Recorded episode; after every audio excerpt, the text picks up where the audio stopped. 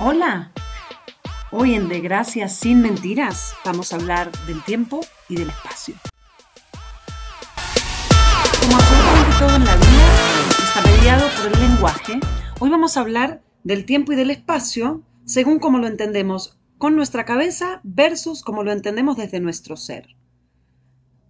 Entendiendo el ser como ese motor que impulsa, o debería impulsar, nuestra vida, que trasciende la muerte y que tiene muchos nombres, ser, alma, corazón, espíritu, bueno, como quieras. El espíritu interpretará todo, absolutamente todo, de acuerdo con el aprendizaje, y por lo tanto nos enseñará a dar pasos hacia el frente, interpretar el lenguaje de acuerdo con lo que pudiera incluso romper las barreras de la mismísima existencia. Según el espíritu, lo que va a interpretar tendrá que ver siempre con nuestras emociones y nuestros sentimientos. En cambio, cuando el lenguaje lo interpretamos desde la cabeza, la mente va a definir esas mismas palabras según se encuentre el camino que controla el efecto de las experiencias en nuestro comportamiento. Es decir, no se va a poder aceptar un camino incierto cuyo destino sea producto de nuestras decisiones. Digamos que todos los caminos de esta índole se buscarán comprender desde el resultado predecible. Entonces desglosemos algunos términos. Por ejemplo, ¿qué es lo que deseo? Si hablamos del espíritu, tal vez dar una respuesta sería irrisorio, se enfatizaría en lo duradero, pensaría. Tal vez que el deseo es la posibilidad de sentir y guiar nuestro camino hacia, posiblemente, errores que engrandezcan nuestro ser.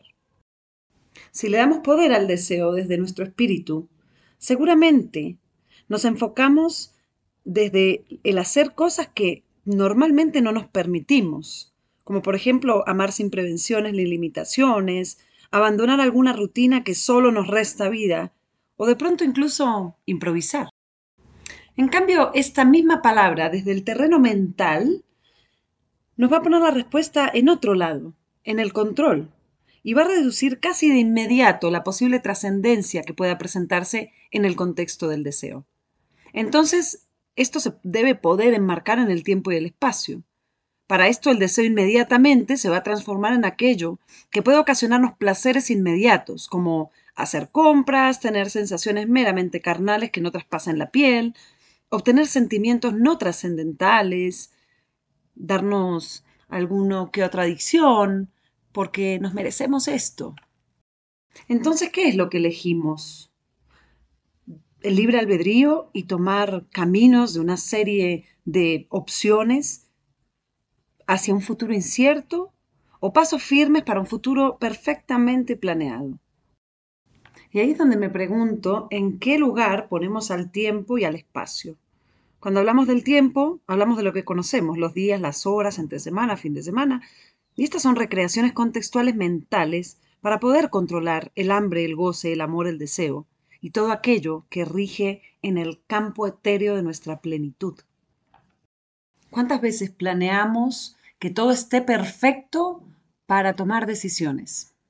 No, me voy a ir de mi casa cuando termine de estudiar porque ahora no me alcanza la plata. O no, por ahora no voy a tener hijos porque voy a esperar a tener una pareja más estable. O no, el viaje lo voy a posponer un poco hasta que tenga más dinero y entonces esto no me quite libertad. Entonces estamos utilizando el lenguaje de la mente para interpretar las necesidades de la vida. Y ahí es donde yo quisiera preguntar, ¿cuándo es el tiempo perfecto para hacer lo que dudas? ¿Quién decide eso? ¿Ese tiempo que acabas de definir es alcanzable?